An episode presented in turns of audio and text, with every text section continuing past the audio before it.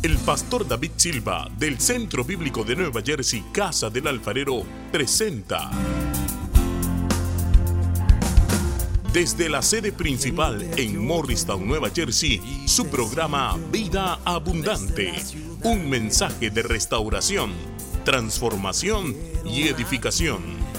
Y ahora con nosotros nuestro pastor David Silva. Y al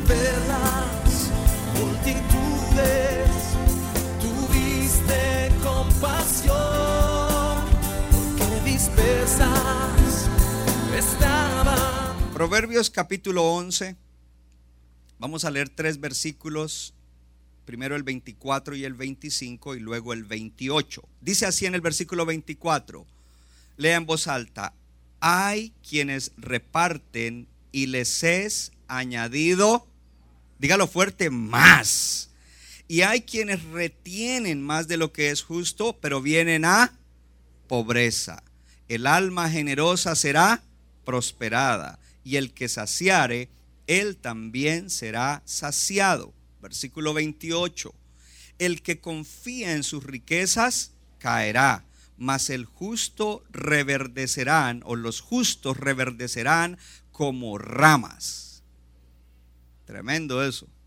Gloria a Dios. Ahora vamos al Salmo Salmo 20. Vamos a leer eh, unos versículos del 1 al 3. Versículo 1. Jehová te oiga, ¿cuándo? En el día del conflicto, del problema, de la lucha, de la batalla. El nombre del Dios de Jacob te defienda. Te, envíe ayuda desde el santuario y desde Sión te sostenga. Lea en voz alta y haga memoria de todas tus ofrendas y acepte tu holocausto. Entonces yo lo voy a parafrasear, porque parafraseamos para entender más. Y haga memoria de tu generosidad. Y luego dice, y acepte tu holocausto, porque alguien puede sacrificar algo para Dios sin ser generoso con una motivación equivocada. Pero Él se acuerda de nuestra generosidad y acepta lo que le sacrificamos en el día del conflicto, porque eso es en el día del conflicto. Amén pienso en mi, en mi manera de ver las cosas, que hoy no tengo como un orden para lo que le voy a hablar, como que no es muy homelético, no de omelet, sino de homilético, de... ya le hice dar hambre a alguien. Yo voy a hablar principios, voy a decir cosas, voy a dar testimonios, vamos a poner en medio de eso un video de, un testimonio de una hermana pero yo sé que Dios va a usar la palabra para edificarnos. ¿Estamos de acuerdo? Gloria a Dios. Entonces, mi tema en el día de hoy es desarrolla una vida generosa. Desarrolla una vida generosa. Porque eso no es algo que viene automático porque nacimos de nuevo, es algo que hay que desarrollar. Y a algunos les cuesta más trabajo que a otros, pero hay que desarrollarlo. Y se desarrolla aprendiendo y haciendo. Pero debemos entender nosotros que la persona generosa es Dios, el ser más generoso del universo es Dios. Y Él es tu Dios y mi Dios. Habrá alguien que dice amén. Él es tu Dios y mi Dios. Entonces nosotros los seres humanos no podemos ser generosos en nuestra propia naturaleza de nuestra propia fuerza de voluntad, sino que nosotros venimos a ser generosos porque el generoso nos salvó, nos adoptó, nos hizo sus hijos y ahora como hijos de Él, entonces nosotros podemos ser como es Él. Ese tiene que ser lo primero que entra en nosotros, entender que Dios es generoso y que, porque si no conocemos a un Dios generoso, o si no lo reconocemos como un Dios generoso, nosotros no podremos llegar a ser generosos. Para desarrollar una vida generosa, entonces lo primero que nosotros debemos hacer es conocer que Dios es generoso, reconocer la generosidad de Dios. Porque hay personas que no ven a Dios como un Dios generoso. ¿Por qué? Porque no lo conocen. Porque solamente han oído palabras, han oído el Evangelio, pero en realidad no han entablado una relación, no han crecido en conocerlo a través de la palabra y a través de la oración. Pero cuando alguien está procurando crecer en su relación con Dios después de su salvación. Cuando alguien está en, en, una intensa búsqueda de conocer más a Dios, a través de todos los medios de gracia que Él ha dado, a través de la Biblia, a través de la oración, a través de el congregarnos, a través de servirlo. Esa persona entonces va a comenzar a conocer que su Dios es un Dios generoso. Y no generoso, sino extravagantemente generoso. Y no solamente extravagantemente generoso, ridículamente generoso. Y no solamente eso, sino que es, es oh, yo no sé, no hay, no hay adjetivos para hablar de la gran generosidad de nuestro Dios. Y cuando crecemos en conocer a nuestro Dios como un Dios generoso y reconocemos su generosidad, nuestra relación con Él será una relación saludable. Te voy a decir algo aquí de una, porque como no tengo orden, de pronto te lo repito más adelante. Nadie puede adorar a Dios a no ser que reconozca que Él es generoso. Si tú no reconoces que Él es generoso, no lo puedes adorar. Y cuando tú reconoces que Él es generoso y lo adoras, es porque dentro de ti ya está la generosidad de Él también. Por lo tanto, el Señor nos pide a nosotros que seamos como Él. Diga conmigo, Dios me pide que sea como Él. El Señor me pide que sea como Él. Eso es lo que el Señor nos pide. Él quiere que nosotros seamos como Él. Él nos pide eso. Y llega un momento entonces en el cual no es que Dios te impone eso, pero tú eliges ser una persona generosa. Es una elección. Y ya hemos hablado de las definiciones de generoso y lo contrario. Una persona abierta, una persona con un corazón abierto, con una mente abierta, con la mano abierta. Hello una persona que da, una persona que piensa en los demás, una persona que está dispuesto a sacrificar cosas personales a favor de otros para la gloria de Dios. Y también vimos lo contrario, una persona que no es generosa es mezquina, es tacaña, es miserable, es avara.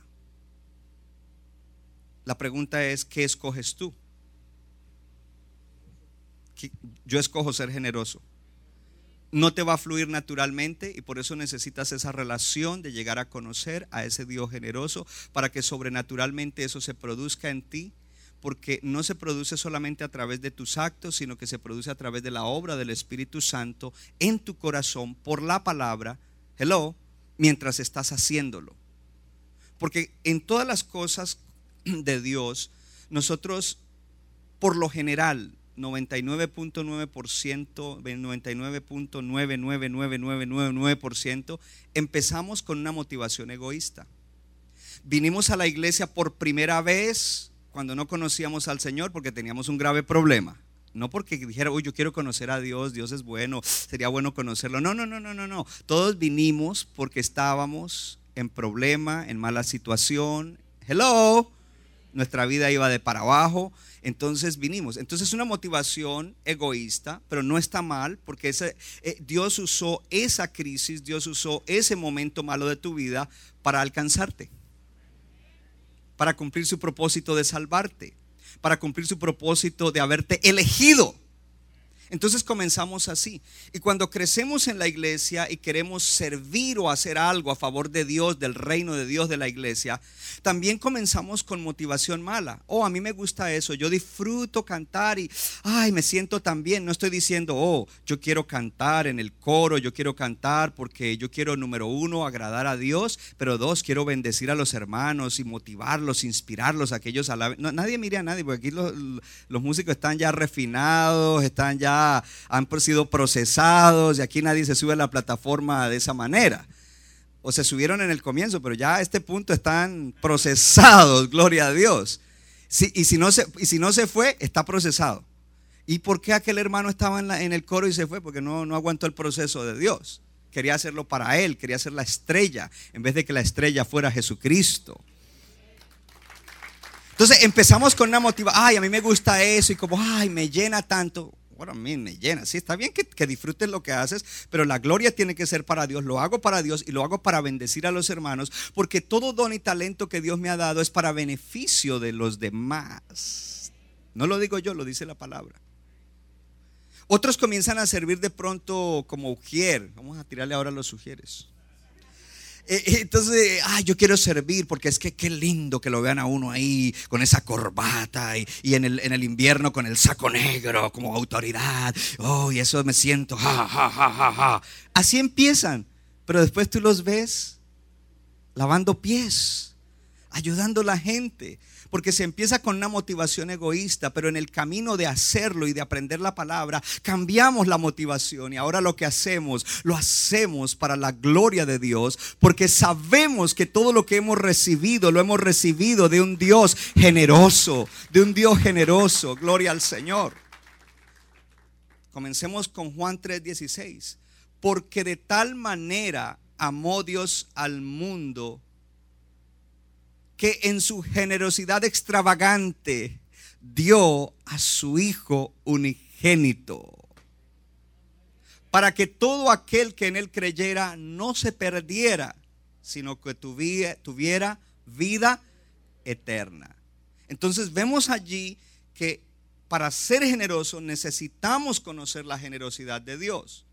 Y en, uno de los mensajes pasados o en los dos hablamos acerca de cómo Cristo siendo el más rico, el ser más rico del universo, se hizo pobre por amor a ti y a mí, para que en su pobreza nosotros fuésemos enriquecidos. Qué generosidad tan extravagante. Gloria a Dios. Lo vimos, pero también vimos algunas otras cosas en las cuales vemos la generosidad de Dios. Porque Dios dice a través de, eh, de, su palabra en el Evangelio, registrado las palabras de Jesús. Dice, no se hagan tesoros en la tierra, donde la polilla y el orín corrompen, donde los ladrones se lo roban. Hagan más bien tesoros en el cielo. Y lo que está diciendo ahí es, desarrollen una vida de generosidad. Una vida en la cual ustedes son desprendidos de lo material. No que no lo cuidan, no que no lo administran bien. No es que sea, Dios no nos está haciendo ser irresponsable. No, no, no, no, no lo que Dios te da, cuídalo bien, administralo bien. Pero lo que está diciendo es que no estés agarrado a eso, sino que seas una persona, diga conmigo, desprendido. Eso es lo que está diciendo. Dice, háganse tesoros en el cielo. Entonces, cuando está diciendo que hagamos tesoros en el cielo, alguien puede pensar, oh, eso es como cuando uno ahorra para la vejez. Esto es mucho mejor que eso. Dije que esto es mucho mejor que eso. Porque cuando tú ahorras para la vejez estás invirtiendo, ok, para tu futuro aquí en la tierra. Pero lo que el Señor te está diciendo es, invierte en el cielo, hello, invierte en el cielo. Invertir en el cielo no significa perder tu felicidad presente. Es al contrario, al invertir en el cielo tendrás la felicidad verdadera en la tierra. Significa reubicar y profundizar tu felicidad Tú, tenías tu felicidad puesta en la esperanza de las cosas de aquí cuando logre esto. Cuando me case voy a ser feliz. Y se casó y después de unos meses, después de la luna de miel. Okay. Cuando tenga el primer hijo voy a ser feliz. Y cuando tuvo el primer hijo llevaba un mes sin dormir y todos los días tenía que ir a trabajar temprano, entonces oh, no eras tan feliz. Y cuando se hizo adolescente y comenzó a tener por ahí sus cositas, ah, entonces dice, no, cuando él crezca y se gradúe cuando se gradúa, entonces se va para la universidad y te quedas llorando, no es feliz. Eh, cuando se gradúa y se casa, bueno, y, estamos posponiendo la felicidad. Y Dios dice, no posponga la felicidad. Si tú eres una persona conforme a mi corazón, tú tienes que ser feliz aquí en la tierra y no tienes que poner la esperanza para tu felicidad en las cosas de aquí. Vive la vida como la vida hay que vivirla y con los retos que hay que vivir, los procesos y las etapas, pero vive feliz porque tú no estás dependiendo de esas cosas terrenales. Oh, entonces vino esta, cuando compre la casa voy a ser feliz.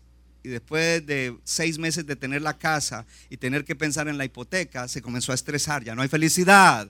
Eh, cuando vino el verano y la grama estaba así de alta y le tocó en 100 grados salir a cortarla, ya no había tanta felicidad. Cuando se le reventó un tubo en el invierno y se le inundó el sótano, el basement, ya no había tanta Es porque estamos poniendo nuestra felicidad en cosas que no dan felicidad, hermano. Son necesarias, las podemos disfrutar la casa anyway, cómprala.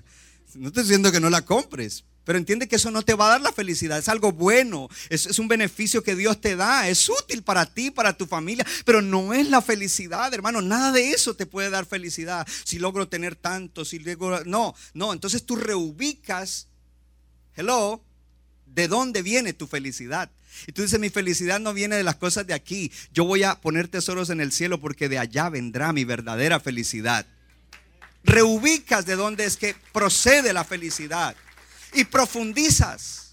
Sí, esos eventos que te mencioné nos ponen contentos. Te casaste, estuviste contento. Tuviste tu primer hijo, estuviste contento. Compraste la casa, estuviste contento. Eh, todo eso te pone contento, pero no te da la felicidad verdadera. Ahora profundiza y comienzas entonces a entender lo que Jesús te dijo. Entonces Jesús te dice, haz tesoros en el cielo porque quiero que seas feliz. No es para, no, es para privarte de la felicidad, sino para hacerte feliz ahora y en la eternidad. Ahora y en la eternidad. Él te hace feliz ahora y en la eternidad. Amén. Hay gente que puede tener felicidad aquí y no en la eternidad. Lea una, una de las historias que contó Jesús. Hello. De un hombre que murió y vino delante de Abraham, ¿cuántos lo han leído? Y le dijo, hey, yo quiero, y se, eh, eh, se, fue al infierno.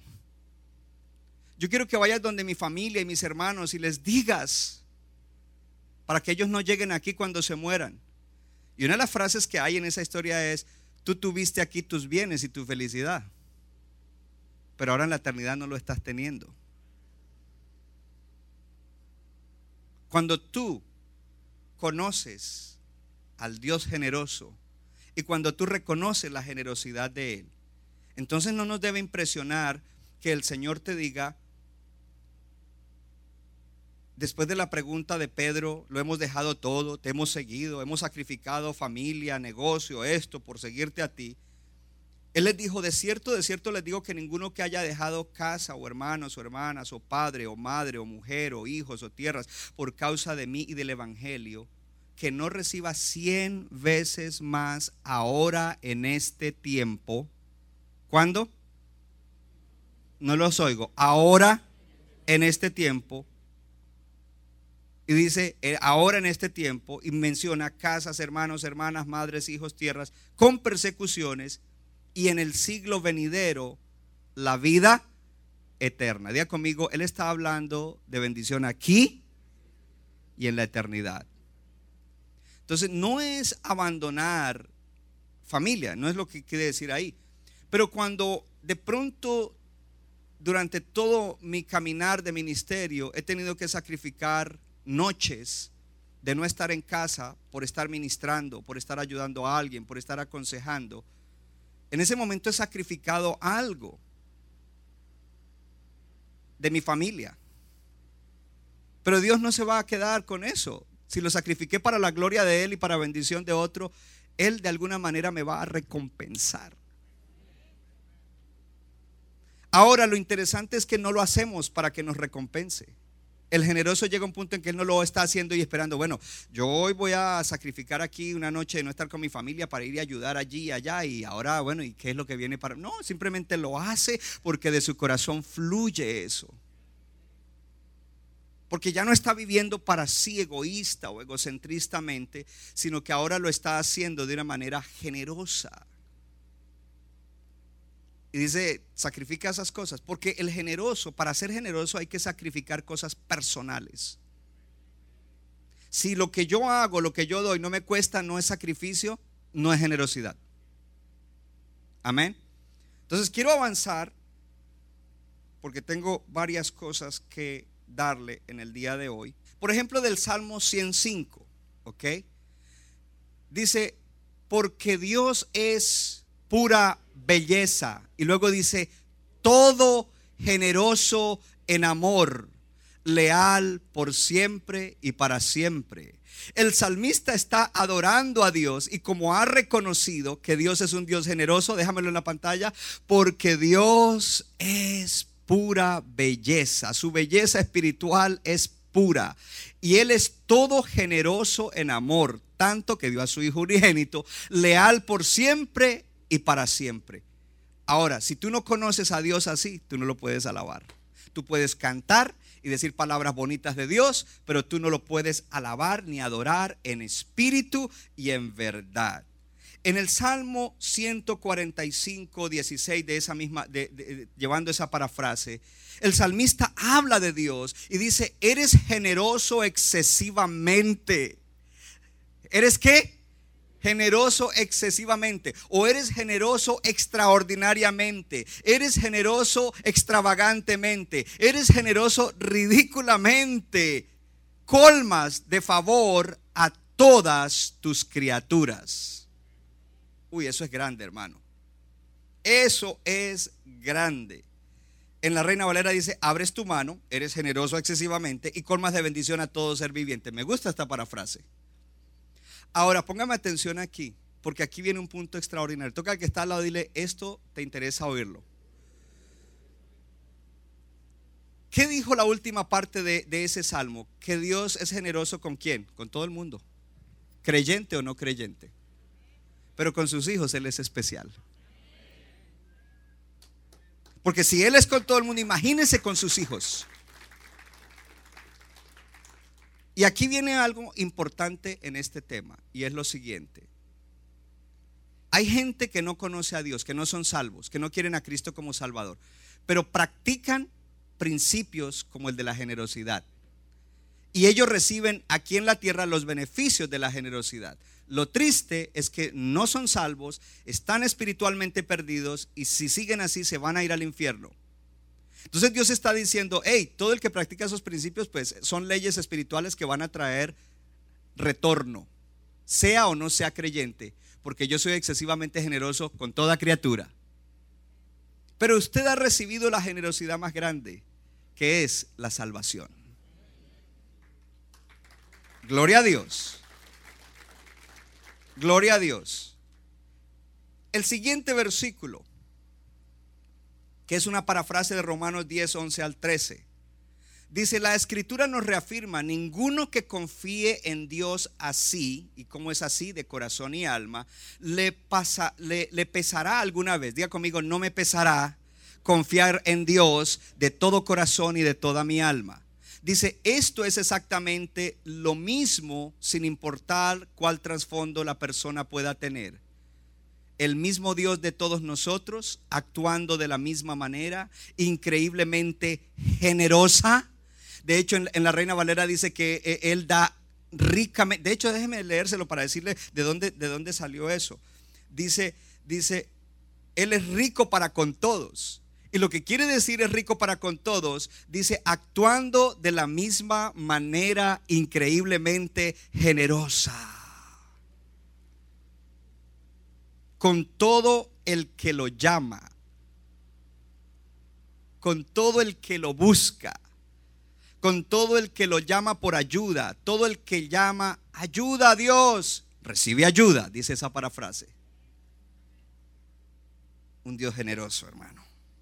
Dije que Él es un Dios generoso. Ahora, mi siguiente punto es, el, es esto. La generosidad está en el, en, el corazón y en la mente. Si yo conozco a Dios, en mi corazón y en mi mente está el cuadro perfecto de la generosidad. Pero también está la palabra de que si Él es generoso, yo soy generoso. Pastor, usted no me conoce, yo no lo soy. Pero si usted nació de nuevo, usted sí lo es. Lo que pasa es que usted no lo, no lo ha desarrollado. El tema de hoy es desarrolla una vida generosa. Si usted es un hijo de Dios, usted lo es. Entonces viene algo aquí maravilloso y es que, diga conmigo, es algo del corazón y de la mente. Dígalo fuerte, es algo del corazón y de la mente. Entonces, la generosidad es un corazón amplio, abierto, es una condición del corazón. Y cuando dice del corazón es que hay un deseo de dar, de ayudar, de servir. Del corazón, diga conmigo, es un deseo. Pero también es algo de la mente. Es decir, que no solamente tengo el deseo, pero mi mente está pensando en qué maneras yo puedo ayudar, en qué maneras puedo servir, en qué manera. Oh, mire, yo, te, yo conozco una persona generosa que para mí es un modelo y es un ejemplo tremendo y se llama la pastora Patricia Silva porque ella se despierta y después de que ahora a veces me mira y me dice, mira, ¿te acuerdas de la hermana fulana que, fulana que dijeron tal y tal cosa? ¿Qué tal si hacemos esto? ¿Qué tal si le decimos a los líderes esto? Ella está pensando, ella llega a la oficina y está Jenny, eh, se acuerda de aquel que tiene necesidad, Claudia se acuerda de aquel otro, y ella está coordinando un montón de cosas y mucha gente ha recibido mucha ayuda sin que usted sepa que fue alguien que estuvo pensando en maneras de bendecirte.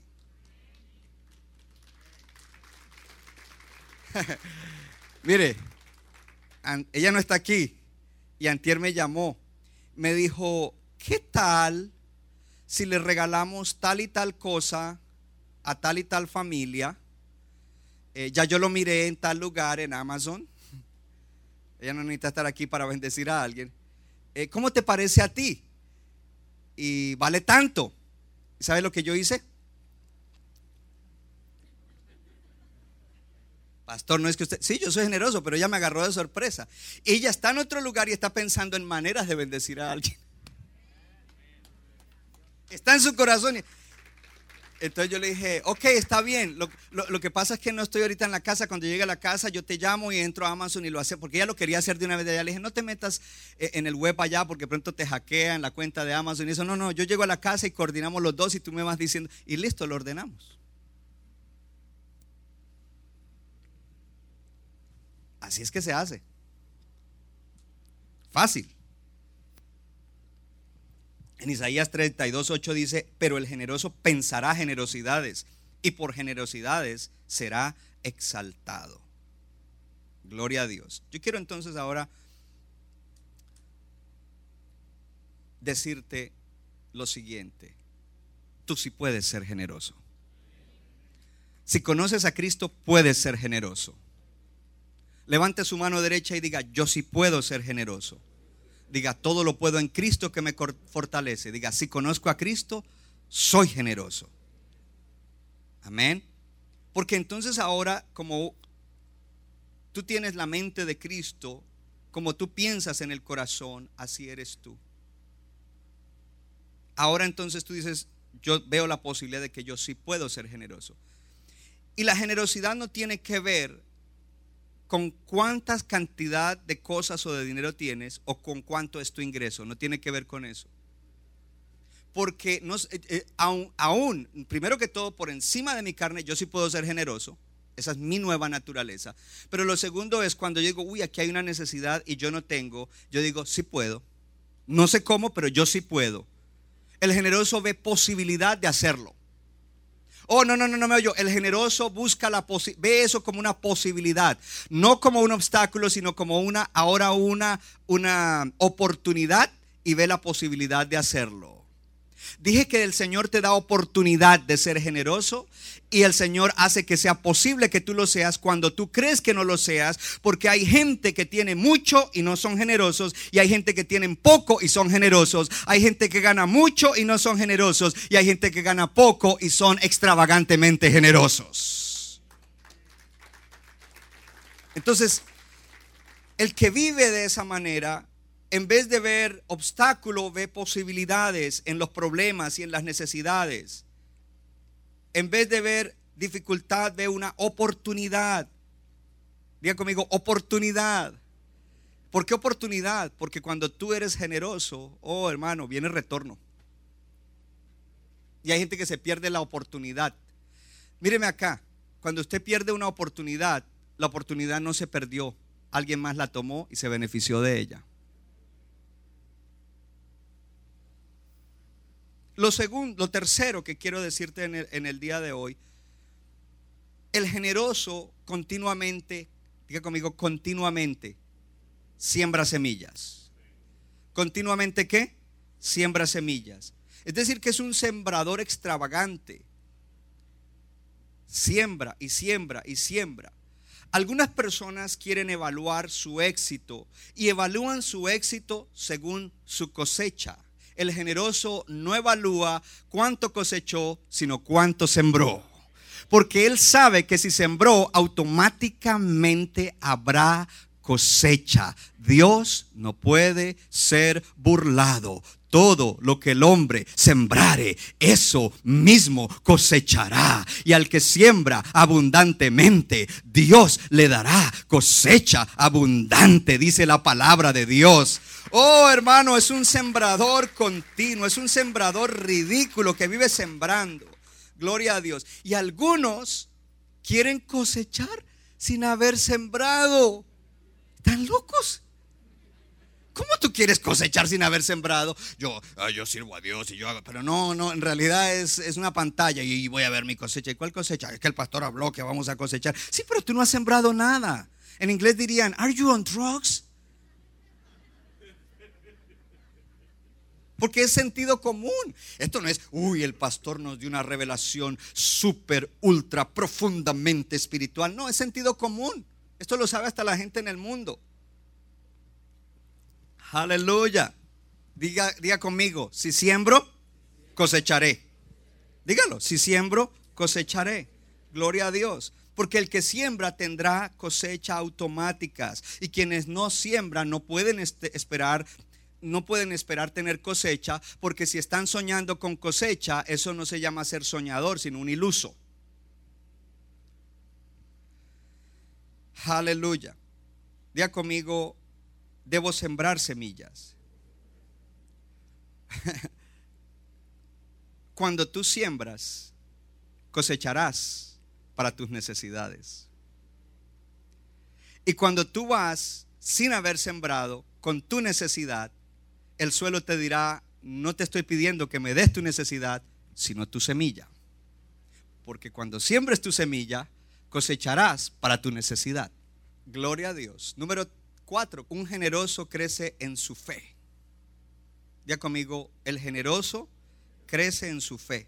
Es decir, que crece espiritualmente. Crece espiritualmente. Porque muchas veces ser generoso es sacrificar y a veces sacrifica algo que lo tenía para algo y, cuando lo sacrifica, pues dice, yo tengo fe de que Dios no, Dios de alguna manera él se va a glorificar. No sé cómo, pero eh, ahí hay una necesidad, yo voy a sembrar, yo voy a dar y entonces está creciendo en la fe. ¿Por qué? Porque lo hizo en fe y luego él va a ver el resultado y dice, wow, la fe sirve. La fe funciona. Porque sin fe es imposible agradar a a Dios. Y es necesario que el que cree que Dios existe se acerque a Él creyendo que Él es y que Él premia a los que le buscan. Entonces, crecemos en nuestra fe, crecemos en, en, creer lo sobrenatural de Dios. Creemos en saber que lo que Dios nos da no es simplemente por el movimiento natural, el movimiento físico, el movimiento eh, humano aquí en la tierra, el movimiento terrenal, sino que es por el movimiento sobrenatural. Lo que cada uno recibimos de beneficios por la bendición de Dios en la salvación los, beneficios terrenales vienen primero de lo espiritual. De ahí vienen. Y nuestra fe tiene que estar en eso. Nuestra fe no tiene que estar si tengo un mejor empleo, si el jefe me aumenta. nuestra fe tiene que estar, hey, Dios va a hacer algo en mi vida, Dios va a prosperar mi vida y lo va a prosperar porque yo estoy practicando este principio, porque mi corazón está dirigido a eso. Entonces yo puedo esperar que mi vida avance, Dios va a hacer que avance. Cuando la economía esté mal, yo voy a avanzar. Cuando otros dicen no, eh, para mí va a haber un sí. Cuando todas las puertas se cierran para todo el mundo, para mí se van a abrir. Hoy aquí ya hay testimonios en esta congregación en estos últimos días de cosas extraordinarias que Dios está haciendo y son gente generosa. Crecemos entonces en nuestra fe, crecemos espiritualmente. Crecemos entonces, diga conmigo, el amor de Dios es un amor generoso. En esa parafrase de Message siempre habla generous love. Cuando habla de la misericordia de Dios dice the generous love of God. El amor generoso o el generoso amor de Dios. Porque el orden de los factores no altera el producto aquí. Número 5. Diga conmigo, la generosidad es parte de mi crecimiento espiritual. Si estoy creciendo en generosidad, estoy creciendo espiritualmente. Estoy creciendo en mi fe. El número cinco entonces es que la generosidad atrae gente para Dios. Cuando hay un hijo de Dios o una hija de Dios generoso, atrae gente a Dios. Porque la gente lo ve obrando, gente que no conoce a Dios, y wow, y comienzan a seguirlo, a seguirlo. Y quizás un día le preguntan, ¿y por qué no? Yo lo hago porque soy un creyente, creo en Dios, Dios dice que bendigamos, Dios dice que demos, Dios dice que ayudemos, lo hacemos para la gloria de Dios, o eh, no, no le hable así a la gente, para la gloria de Dios. ¿Y qué es eso? Le dice el, compañero de trabajo, lo hacemos para que Dios sea conocido, para que Dios sea admirado, para que Dios sea respetado. Para eso lo hago. Entonces eh, la gente ve esa, e, esa, actitud, ese espíritu de generosidad y la gente va a querer lo que tú tienes. Y lo que, no lo que tú tienes materialmente, lo que tú tienes espiritualmente, la gente anhelará. Entonces eso llevará a que tú los ayudes a acercarse a Dios. Cuando tú tienes un acto generoso de parte de Dios genuino y le llevas algo a alguien que necesita y sacrificaste y, se nota de tu espíritu fluye que no estás esperando nada a cambio. Hello, entonces esa persona va a querer eh, va a querer lo que tú tienes, esa persona es atraída a Dios. Levante su mano y diga, "Mi generosidad atraerá gente al Señor Jesús. Diga, mi generosidad me ayudará a ganar almas. Gloria a Dios. Porque cuando eres generoso, se abre una puerta para que compartas tu fe, el Evangelio. Ellos querrán saber acerca de tu Dios. ¿Cuál Dios? El Dios generoso, que dio a su Hijo y que los quiere salvar y que quiere transformar sus vidas. Número 6. El generoso recibe más de lo que puede imaginar. Dígalo, el generoso recibe más de lo que puede imaginar. Hay un versículo en el libro de Efesios que dice que Dios hará mucho más abundantemente de lo que podemos pedir y pensar, pero no es automáticamente, es para aquellos que tienen un corazón generoso. Míreme acá, Él hace más de lo que tú puedes imaginar. Muchas cosas que hoy en día disfruto y tengo que Dios me ha dado, yo ni, ni las pensé, yo no me las imaginé. Yo nunca me imaginé muchas de las tener cosas de las que tengo hoy, tener posiciones de las que tengo. Nunca me lo imaginé, nunca estuve buscando, oh, si yo voy a, hacer bien para otros, para obtener tal posición y algún día estar ubicado allí y, también para poder obtener. No, no, no, no, simplemente llegaron a mí. Es más, la mayoría de las veces que esas cosas llegaron, quedé sorprendido, me quebranté y también Dios me procesó, porque a veces eh, eh, estaba en un estado que no era bueno, no era saludable, porque a veces yo creía, no, pero esto es mucho, esto es mucho, yo no, la verdad, como que yo no quiero eso. Y Dios me reprendía y me hablaba a través de hombres de Dios y a través de la palabra, a través de la Biblia. Eh, no, eso te lo di yo a ti, eso, eso no fue que te lo dieron los hermanos, eso te lo di yo a ti. Yo no, lo, no me lo imaginé nunca. Doesn't matter. No importa que no te lo hayas imaginado, yo te lo he dado. Entonces, algo importante en que Dios te dará más de lo que puedes imaginar es que el generoso no está esperando y calculando cuánto vendrá en retorno. Él no está, ah, voy a hacer esto. Y entonces calculando, calculando, calculando, calculando. No, no, no. Él no es, el, generoso no es calculador. Él simplemente, a mí me gusta una palabra, es recklessly generous. Como mi esposa. No, a veces yo llego a buscar alguna cosa en la casa, alguna herramienta, alguna cosa y busque busque. Y, que, y me dice ella, ah, no, fue que se la regalé a fulano de tal que la necesitaba. Vete a Lowe's y te compras otra. I like it, I love it. Eh, como él, ella y yo somos uno solo, pues yo soy bendecido por la generosidad. Aunque los dos somos generosos, créame. Pero hay diferentes áreas o esferas de generosidad. Ella es generosa en cierta esfera, yo soy en otra. Entonces los dos nos complementamos y los dos somos una bomba de generosidad.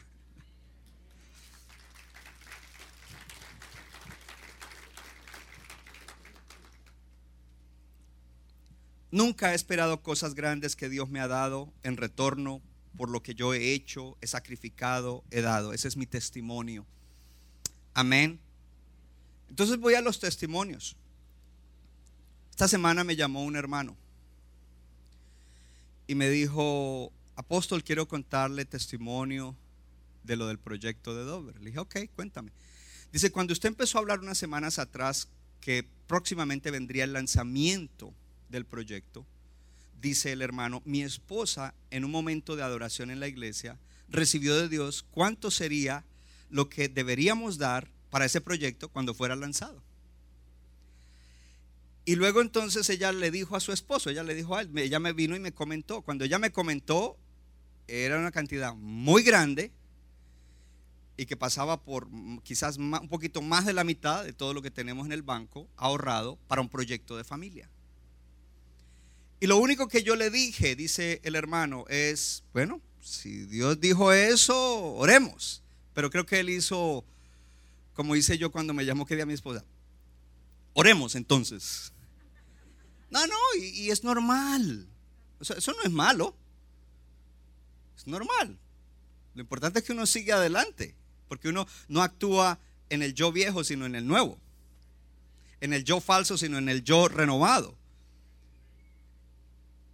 Y bueno, vino eso. Se pusieron de acuerdo para dar ahora cuando fue lanzada esa cantidad. Pero ojo, cuatro días antes de lanzar el proyecto, el jefe de este hermano lo llamó y le dijo, te voy a dar un aumento de sueldo. Y es un aumento anual. Y le dijo, te voy a aumentar 15 mil dólares al año. No sé si usted ve la mano de Dios en eso. Porque a quién le aumentan 15, cuando él me dijo eso, le digo, mira, yo conozco gente que trabaja en el gobierno en posiciones altas, conozco ejecutivos. A nadie le dice, hey, el otro año te vamos a aumentar 15 mil dólares en el año. No. Ahora, estoy seguro que este matrimonio están recibiendo más de lo que pudieron imaginar. ¿Y sabe lo que le digo? Ese es solo el comienzo. Y Dios los bendice porque ellos son gente con el corazón y la mano abierta. Y Dios los sorprende con cosas que ellos ni se pueden imaginar. Y creo que todos deberíamos tener, si somos generosos, testimonio. Wow, vino esto. Wow, llegó esta bendición. Wow, se abrió esta puerta. Wow, logré obtener esto. ¿Por qué? Porque el generoso, aleluya, recibe cosas que ni siquiera ha podido pedir o imaginar. Esa es la manera como Dios lo lleva. El generoso no está pendiente de aquí, eh, porque el generoso, el, avaro está pendiente de aquí, calculando y esto y lo otro. Mm, mm, mm. Uno no, uno está simplemente viviendo. El generoso vive. El avaro no vive, el avaro está preocupado que no me quiten, que no me roben y lo que mandé al país. Tiene ahí un guardia armado en la noche. Y... El generoso está tranquilo, feliz. ¿Cuánto le dan gloria a Dios? Porque el generoso da para vivir. no lleva registro de lo que está haciendo, sacrificando y dando. Yo a veces le digo a mi esposa, a veces entramos en conversaciones de recordar, tener recuerdos de, cosas que hemos hecho en el ministerio. Y, hay cosas grandes que eh, he dirigido a mi esposa y cuando estaban mis hijas, a mi familia, a sacrificar grandemente por el ministerio. Y cuando llegamos a ese recuerdo en la conversación, yo le digo, wow, yo no me acordaba de eso. Y ella me dice, yo sí. porque de alguna manera ella pagó precio y, afectó a sus hijas, ¿cierto? Entonces ella dice, yo sí, pero el generoso no, no, está pensando y calculando. Ahora, cuando recibe, sí se da cuenta y dice, wow, y ahí su fe crece. ¿Cuánto le dan gloria a Dios en el día de hoy? Gloria a Dios. Número siete, el generoso es generoso para vivir la identidad que Dios le dio. Dígalo soy generoso para vivir la identidad que Dios me dio. Mateo 5:48 y después la parafrase que yo traje. Diga conmigo, Dios me dio una identidad. Y dentro de esa identidad diga, yo soy generoso. Dígalo de nuevo, yo soy generoso. Diga, mi identidad es de generoso. Dice, sean pues ustedes perfectos como su Padre que está en los cielos es perfecto, dice el Señor. Y es una palabra que queda eh, para, para uno profundizarla, porque la palabra perfecto no es lo que nos imaginamos nosotros a primera vista. Pero en la parafrase que traje dice lo siguiente, es Jesús hablando. Jesús hablando. Dice, en una palabra, lo que estoy diciendo es, crezcan. Ustedes son ciudadanos del reino. Ahora vivan como tales vivan su identidad dada por Dios. Vivan generosa y misericordiosamente hacia otros de la manera que Dios vive hacia ustedes. Déjalo en la pantalla, léalo conmigo. Jesús dice en una palabra, lo que estoy diciendo es, crezcan, paremos ahí, estamos creciendo y hoy estamos hablando de desarrollar una vida generosa. Ustedes son ciudadanos del reino. Levante la mano los ciudadanos del reino, los hijos y las hijas de Dios. Ahora dice, ahora vivan como tales. Vivan su identidad dada por Dios. Y dice, lea, vivan generosa y misericordiosamente hacia otro. Míreme acá, ¿sabías tú que la misericordia es generosidad? Cuando alguien te hace daño a ti y tú decides perdonarle, tú eres generoso. Porque tú tienes la opción, o lo perdono o no lo perdono. El generoso dice, así como Cristo me dio generosidad y me perdonó, yo también perdono. Mire la aplicación y la amplitud de la generosidad. Vivan generosa y misericordiosamente hacia otros de la misma manera. ¿Cuántos conocen al Dios misericordioso, al Dios generoso, al Dios que es extravagantemente generoso? ¿Cuántos dicen mi Dios ha sido extravagantemente generoso conmigo?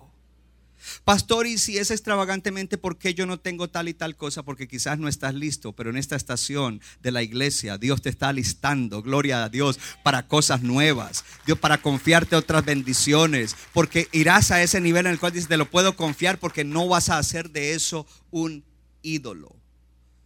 Mm, parece que me alcanzó el tiempo. Gloria a Dios. Aleluya. Mm. Yo quiero cerrar hoy.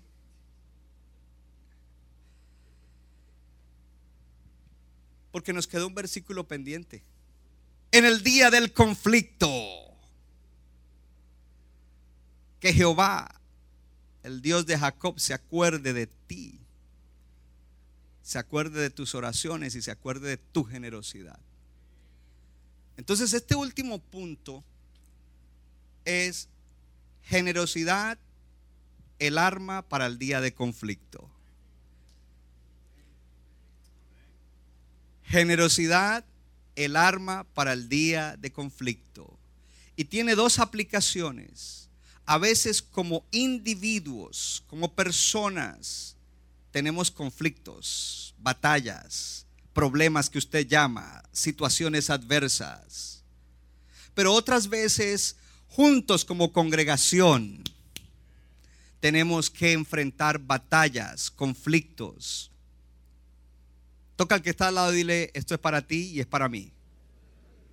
Entonces, esto que le voy a hablar tiene una doble aplicación. Tiene una aplicación individual, si tú estás pasando por una batalla o para que estés preparado para el día de la batalla, el día del conflicto. Y la generosidad será el arma con el cual tú saldrás victorioso. Oh, gloria a Dios.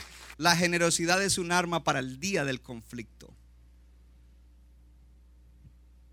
La aplicación para tus luchas personales. La segunda aplicación, o más bien esa es la primera, si es orden de importancia, es, la, es todos juntos como iglesia, hello, enfrentando el conflicto que viene contra la iglesia o que pudiera venir o que viniera, hello. Pero lo enfrentamos con qué? Con la generosidad.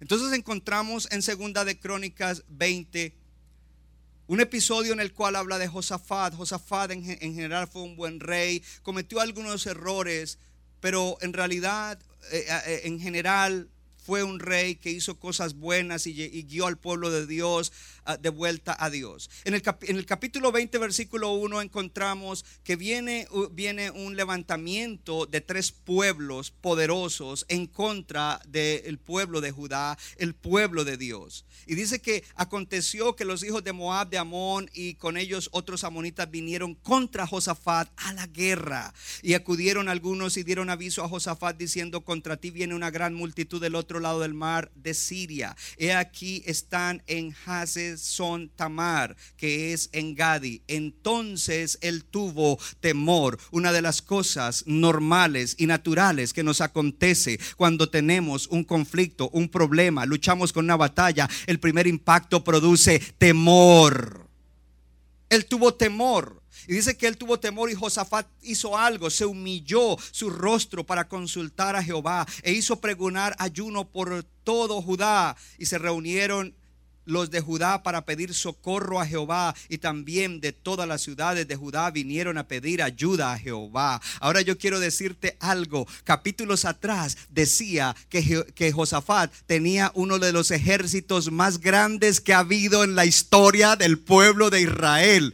Oh, esto es tremendo porque él teniendo uno de los ejércitos más grandes de la historia del pueblo de Israel, ¿sabe lo que hizo? Dijo, yo no me voy a ir con este ejército tan poderoso que tengo a enfrentar esto. Yo tengo un Dios generoso. Yo conozco un Dios generoso. Yo conozco un Dios extravagantemente generoso. Yo conozco un Dios que tiene un amor generoso por su pueblo. Entonces lo que yo quiero hacer es pueblo. Vamos a orar. Vamos a buscarlo. Vamos a pedirle ayuda a Dios. No vamos a confiar en nuestra fuerza. Vamos a pedirle ayuda a Jehová. Tremendo eso. Porque cuando uno no conoce al Dios generoso, uno trata de buscar la solución humana. Hello. Gloria a Dios.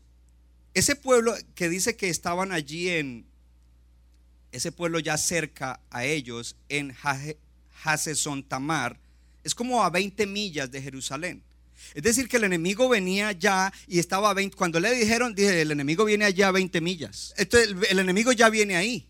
Cuando el enemigo viene tan cerca, no es que hay tiempo para preparar, no es que hay tiempo para alistar el ejército, no, es que hay tiempo para reunirnos y buscar una estrategia, sino que simplemente el enemigo ya está ahí y hay que enfrentarlo. Y lo primero que hace es buscar a Dios. ¿Qué haces tú? ¿Crees en el Dios generoso? Gloria a Dios, gloria a Dios, gloria a Dios. Ahora, esto es importante porque hay batallas que nosotros no las pedimos, ni las buscamos, ni es nuestra culpa a nivel personal o a nivel de iglesia. Pero son batallas inevitables. Tú no puedes huir de ellas, tú tienes que enfrentarla. Si él no enfrentaba eso, entonces iba a haber una gran pérdida en el pueblo de Dios en ese tiempo. Hello. Y eso lleva a que Josafat diga, yo no puedo, nosotros no podemos, ayúdanos Señor. Ahora, ellos comenzaron a orar, eso los llevó a un lugar de quebrantamiento, de humillación, yo le digo esto porque eso que ellos hicieron los llevó a una victoria extraordinaria. Y yo estoy creyendo que el Señor llevará a cualquier creyente que pase a una que, tenga una victoria extraordinaria en un grave problema en este tiempo, porque usted se humillará y buscará a Dios. Pero ahora a nivel de iglesia, yo sé que el Señor ya nos está dando una gran victoria en las luchas que estamos teniendo y en la lucha que estamos teniendo, pero la gloria tiene que ser para Dios. La, tiene que ser porque Dios lo está haciendo. Ahora, leamos desde el versículo del versículo 6 en adelante yo quiero que usted mire lo siguiente. Le dijo a Jehová, Dios de, le dijo, Jehová, Dios de nuestros padres, ¿no eres tú Dios en los cielos y tienes el dominio sobre todos los reinos y las naciones? Tú eres el, el creador y el sustentador de todas las cosas. Tú eres el rey de todas las cosas. Ahora le dijo, y también tú eres el rey de todos los reinos y de las naciones. Si Él es el reino de todos los reyes y las naciones, hello, no podrá Él mover el corazón de tu jefe para que cambie. No podrá mover el corazón de aquella persona que te está haciendo la vida imposible no podrá mover el corazón de esas autoridades que nos querían hacer la vida imposible. Él sí puede, porque si Él es el rey de las naciones, Él puede hacerlo. Gloria a Dios. Dice, no está en tu mano la fuerza y poder que no hay quien te resista. Tú eres tan poderoso, el que se levante contra ti va a salir aplastado. Él conoce a Dios. Versículo 7. En el versículo 7 dice, Dios nuestro. Diga conmigo, Dios nuestro.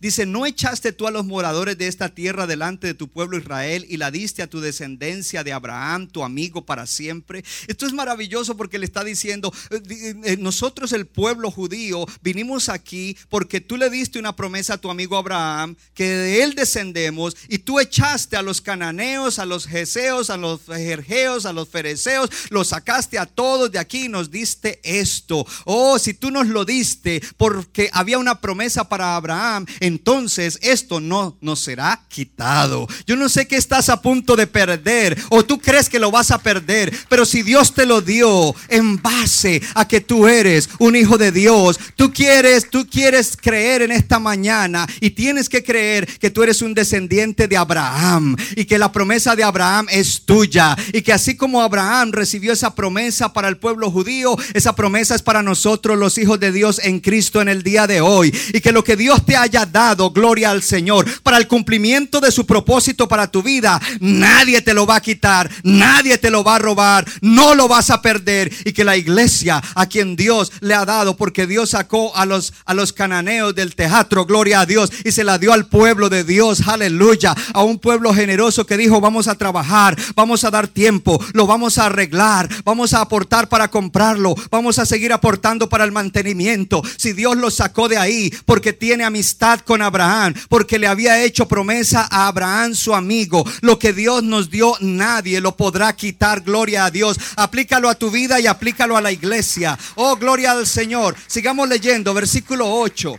Dice, y ellos han habitado en ella y te han edificado un santuario. Ese pueblo al que le diste eso han sido gente generosa.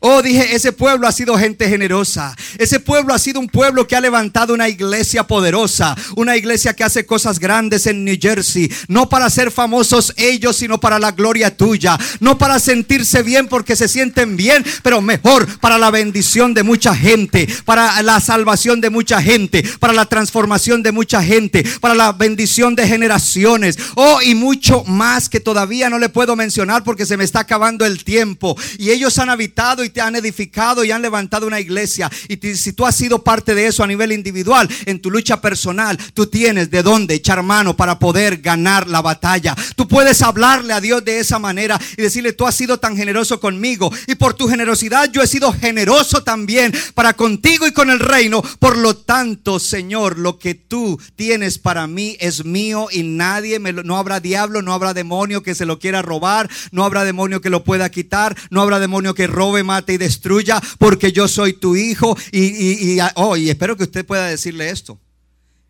Tú me diste eso porque se lo prometiste a tu amigo Abraham.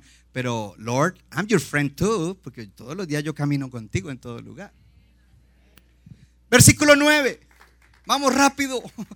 Y si mal viere sobre nosotros, o espada de castigo, o pestilencia, o hambre, nos presentaremos delante de esta casa y delante de ti porque tu nombre está en esta casa. O oh, aplicado a nuestra situación, mire, cuando nosotros limpiamos ese lugar, físicamente y espiritualmente, ahora el nombre y la presencia de Jehová está en ese lugar. Y a causa de nuestras tribulaciones clamaremos a ti. Había una promesa que se le había dicho a Salomón. Salomón construyó el templo. Y entonces dijo, Señor, cuando estemos en problemas, vamos a venir a este templo y vamos a clamar. Y cuando clamemos, tú oirás desde los cielos, aleluya. Y tú nos libertarás, tú nos bendecirás, tú nos respaldarás. Dice, dice, clamaremos a ti y tú nos oirás y nos salvarás. Versículo 10 dice, ahora pues, he aquí los hijos de Amón y de Moab y los del monte de Seir, a cuya tierra no quisiste que pasase Israel cuando venía de la tierra de Egipto, sino que se apartase de ellos y no los destruyese. Cuando Israel salió de Egipto, vino por el camino y Dios dijo, no toquen a los de Amón, no toquen a los de Moab, no toques a los del monte de Seir. Israel lo hubiera podido, los hubiera podido destruir, pero Dios dijo, no, déjalos ahí, déjalos ahí, bendícelos, gloria a Dios. O a veces gente que uno ha bendecido. Hemos bendecido la comunidad, hemos bendecido eh, eh, eh, el, lugar allá y hemos bendecido toda la ciudad de Dover a través de eso. Y sin embargo, ¿se levantan contra nosotros? No, güey. Entonces, mire lo que él dice. Nosotros no les hicimos daño. He aquí, ellos no nos dan el pago. Ellos no nos están respondiendo bien al bien que hemos hecho. De la heredad que tú nos diste posesión. Y tú eres parte de eso. Una lucha a nivel individual. Tú eres parte de, la iglesia donde tú has dado, sacrificado, servido. Y para tu lucha personal se aplica también. Versículo 12. Oh Dios nuestro, no los juzgarás tú. Día conmigo, Dios es un juez justo y Dios nos hace justicia, porque en nosotros no hay fuerza contra tan grande multitud que viene contra nosotros. No sabemos qué hacer, a ti volvemos nuestros ojos, míreme acá, recuerde, era el ejército más grande en la historia y él está diciendo, Señor, realmente nos humillamos porque no sabemos qué hacer. No es que vamos a confiar en el abogado, no es que vamos a confiar en el arquitecto.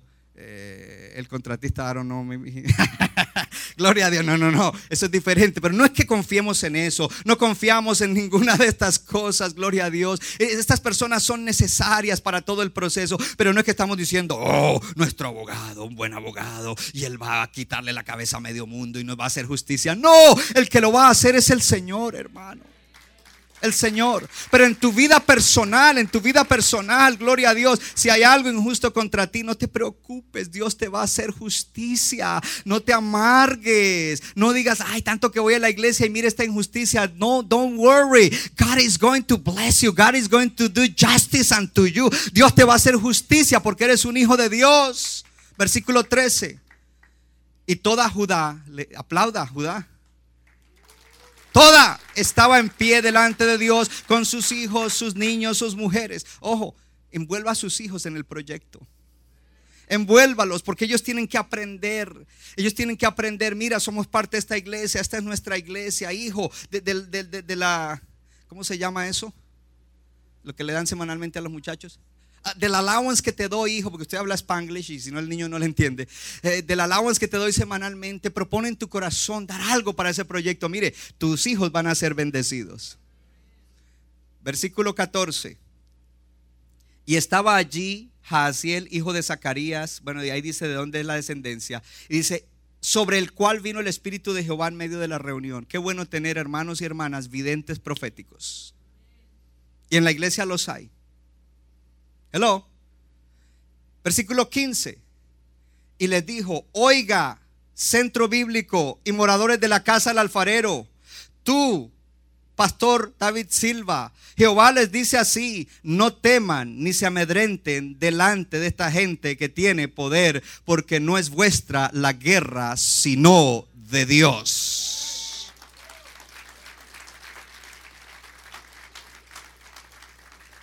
Es una palabra.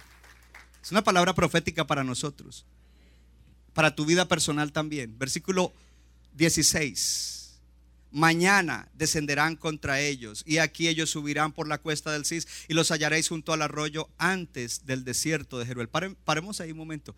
No es que les dijo salgan corriendo, no hagan nada. No, les dijo vayan y confronten el asunto. Párense frente a frente y confronten, traten el asunto. Versículo 17 no habrá para qué peleen ustedes.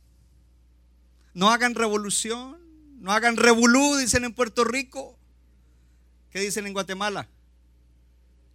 No hagan revuelta. Perú. ¿Cómo es? Eh, no, yo, yo, yo, solamente me guío por, por Luis Martínez. ¿Dónde está Luis? No hagan bronca. La bronca perucha.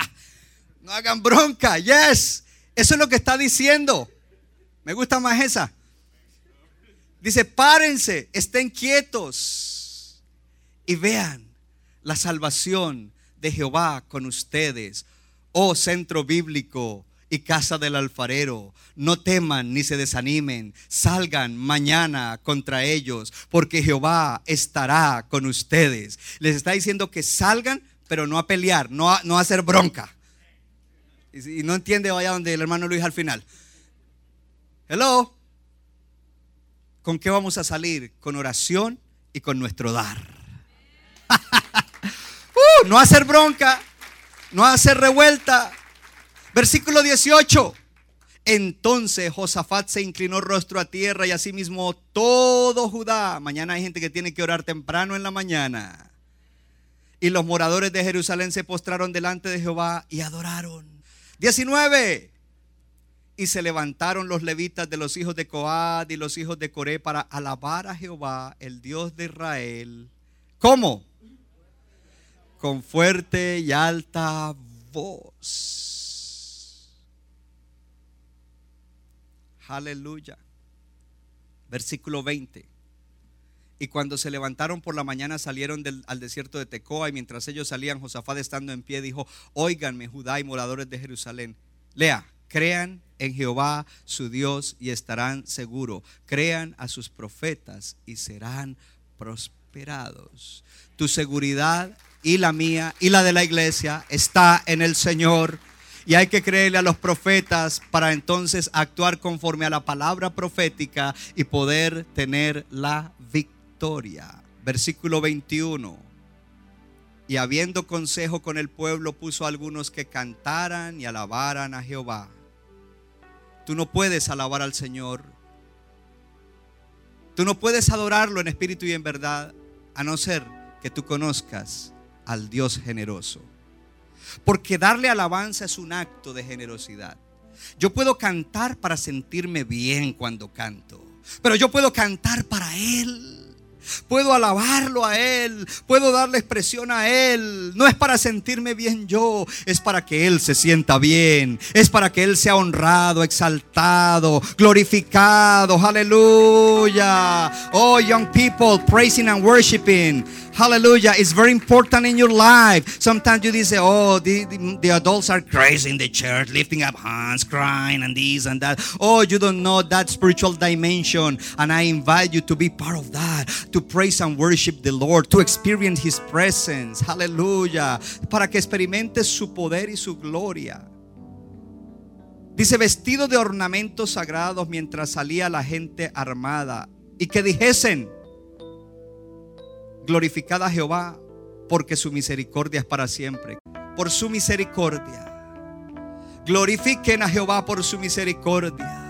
Dios es bueno y su misericordia permanece para siempre.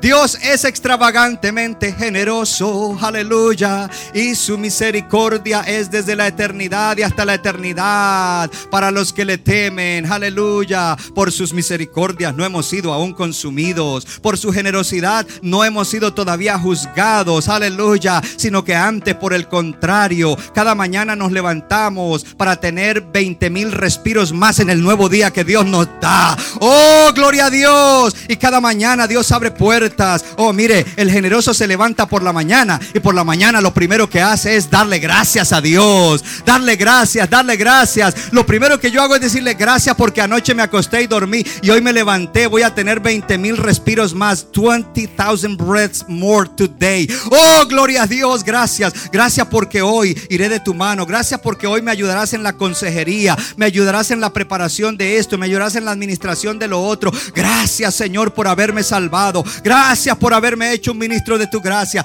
Gracias por mi esposa. Gracias por mis hijos. Gracias por mis líderes. Gracias por la... Gracias Señor. Se levanta y le da gloria a Dios. Gracias porque eres un Dios ridículamente generoso. Estoy súper bendecido. El que se levanta dando gracias. Es imposible que sea ingrato y es imposible que sea una persona mezquina. Es alguien que va a poder fluir en una libertad tremenda. Gloria a Dios. Eso se levantaron ellos. Versículo 22. Y cuando comenzaron a entonar cantos de alabanza, Jehová puso contra los hijos de Amón, de Moab, del monte de Seir, las emboscadas de ellos mismos que venían contra Judá y se mataron unos con otros. Los enemigos se confundieron entre ellos. Se confunden, en, mi país dicen en su cháchara. Su cháchara es su hablar.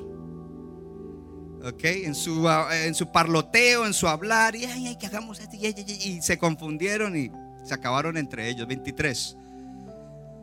Porque los hijos de Amón y Moab se levantaron contra los del monte de Seir para matarlos y destruirlos. Entre ellos mismos se están matando. Y cuando hubieron acabado los del monte de Seir, cada cual ayudó a la destrucción de su compañero. El Señor confunde los demonios. Él los confunde. Se enredan entre ellos. Es más, de pronto si había un demonio en el ambiente, Dios ya lo hizo sordo para que no nos oiga. 25. Oh, no, no, 24 era que íbamos todavía. Y luego que vino Judá a la torre del desierto, miraron hacia la multitud y aquí que yacían ellos en tierra muertos porque pues ninguno había escapado. Mira esto tan tremendo.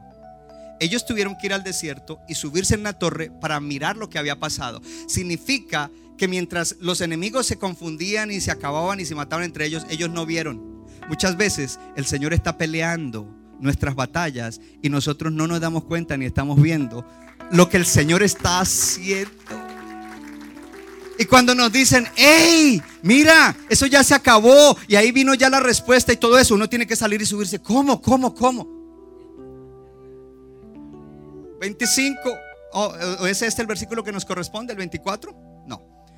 Viniendo entonces Josafat y su pueblo a despojarlos, hallaron entre ellos cadáveres y muchas riquezas, así vestidos como alhajas preciosas, que tomaron para sí tantos que no los podían llevar. Tres días estuvieron recogiendo el botín porque era mucho.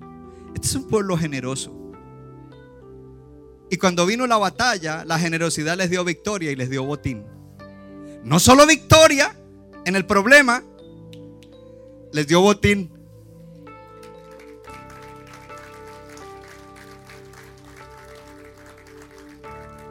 Veintiséis. Y al cuarto día se juntaron en el valle de Beraca y Beraca significa el valle de la bendición. ¿El valle de qué? De la bendición. Porque allí bendijeron a Jehová. Ojo. No dice, ese es el valle de la bendición porque allí es donde yo voy a recibir mi bendición. Es el valle de la bendición porque voy a bendecir a Jehová. Y por esto, porque la bendición ya la habían cogido. el botín. Llamaron el nombre de aquel paraje el valle de Beraca hasta hoy, 27. Y todo Judá y los de Jerusalén y Josafat a la cabeza de ellos volvieron para regresar a Jerusalén. Léalo. Oh, no, no, no, eso estuvo flojo. ¿Cómo?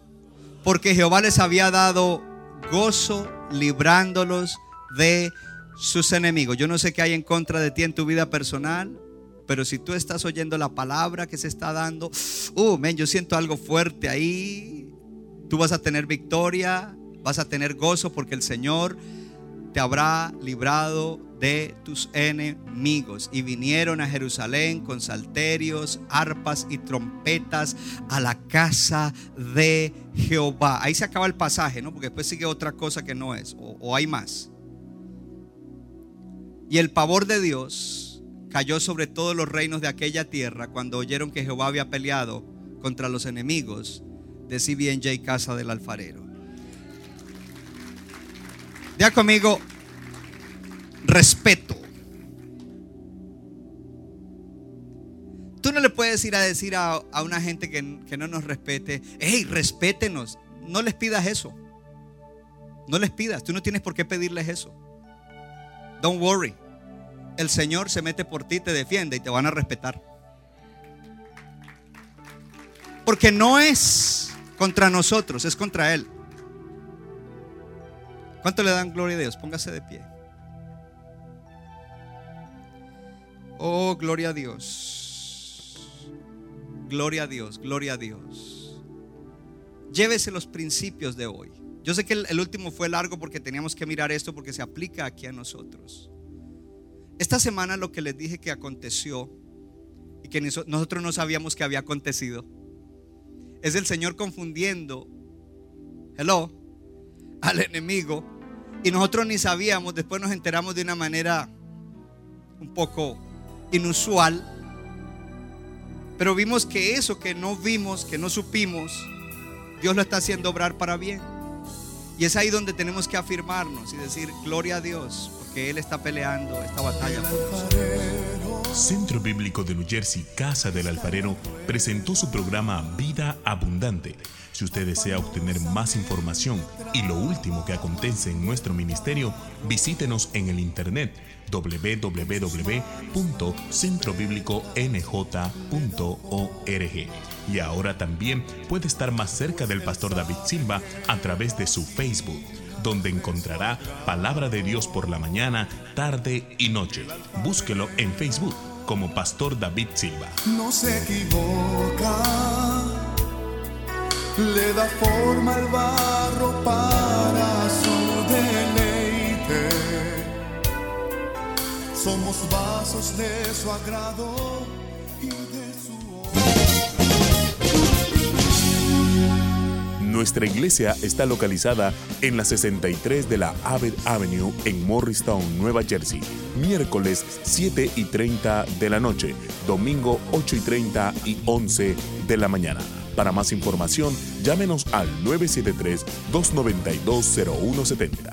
973-292-0170.